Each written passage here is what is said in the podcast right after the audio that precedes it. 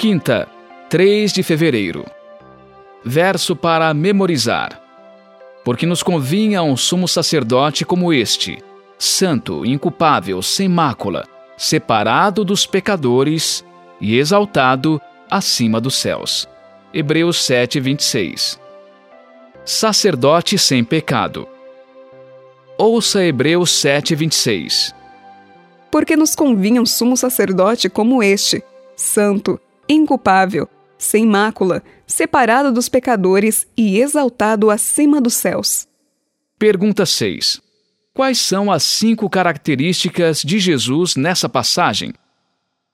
Jesus era santo, não havia falhas em seu relacionamento com Deus. A Septuaginta, tradução do Antigo Testamento, para o grego antigo, usava o mesmo termo para designar aqueles que mantêm sua relação de aliança com Deus e com os outros. Jesus não tem mácula. Ele permaneceu puro e intocado pelo mal, apesar de ser tentado em todas as coisas. A perfeita impecabilidade de Jesus é importante para seu sacerdócio. A antiga aliança estipulava que as vítimas do sacrifício deveriam ser sem defeito para ser aceitáveis.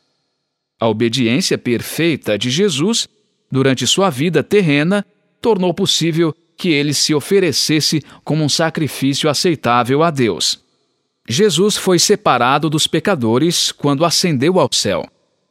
O tempo verbal grego sugere que esse seja um estado presente para Jesus que começou em um ponto específico no tempo. Jesus suportou a hostilidade dos pecadores durante sua vida terrestre, mas foi vitorioso e se assentou à destra de Deus. Jesus também está separado dos pecadores, no sentido de que era sem pecado. Jesus Cristo foi exaltado acima dos céus, isto é, exaltado acima de tudo que existe e, portanto, ele é um com Deus. Nos Salmos, Deus é aquele que está exaltado acima dos céus. Jesus era totalmente humano, mas não era um ser humano pecador como nós.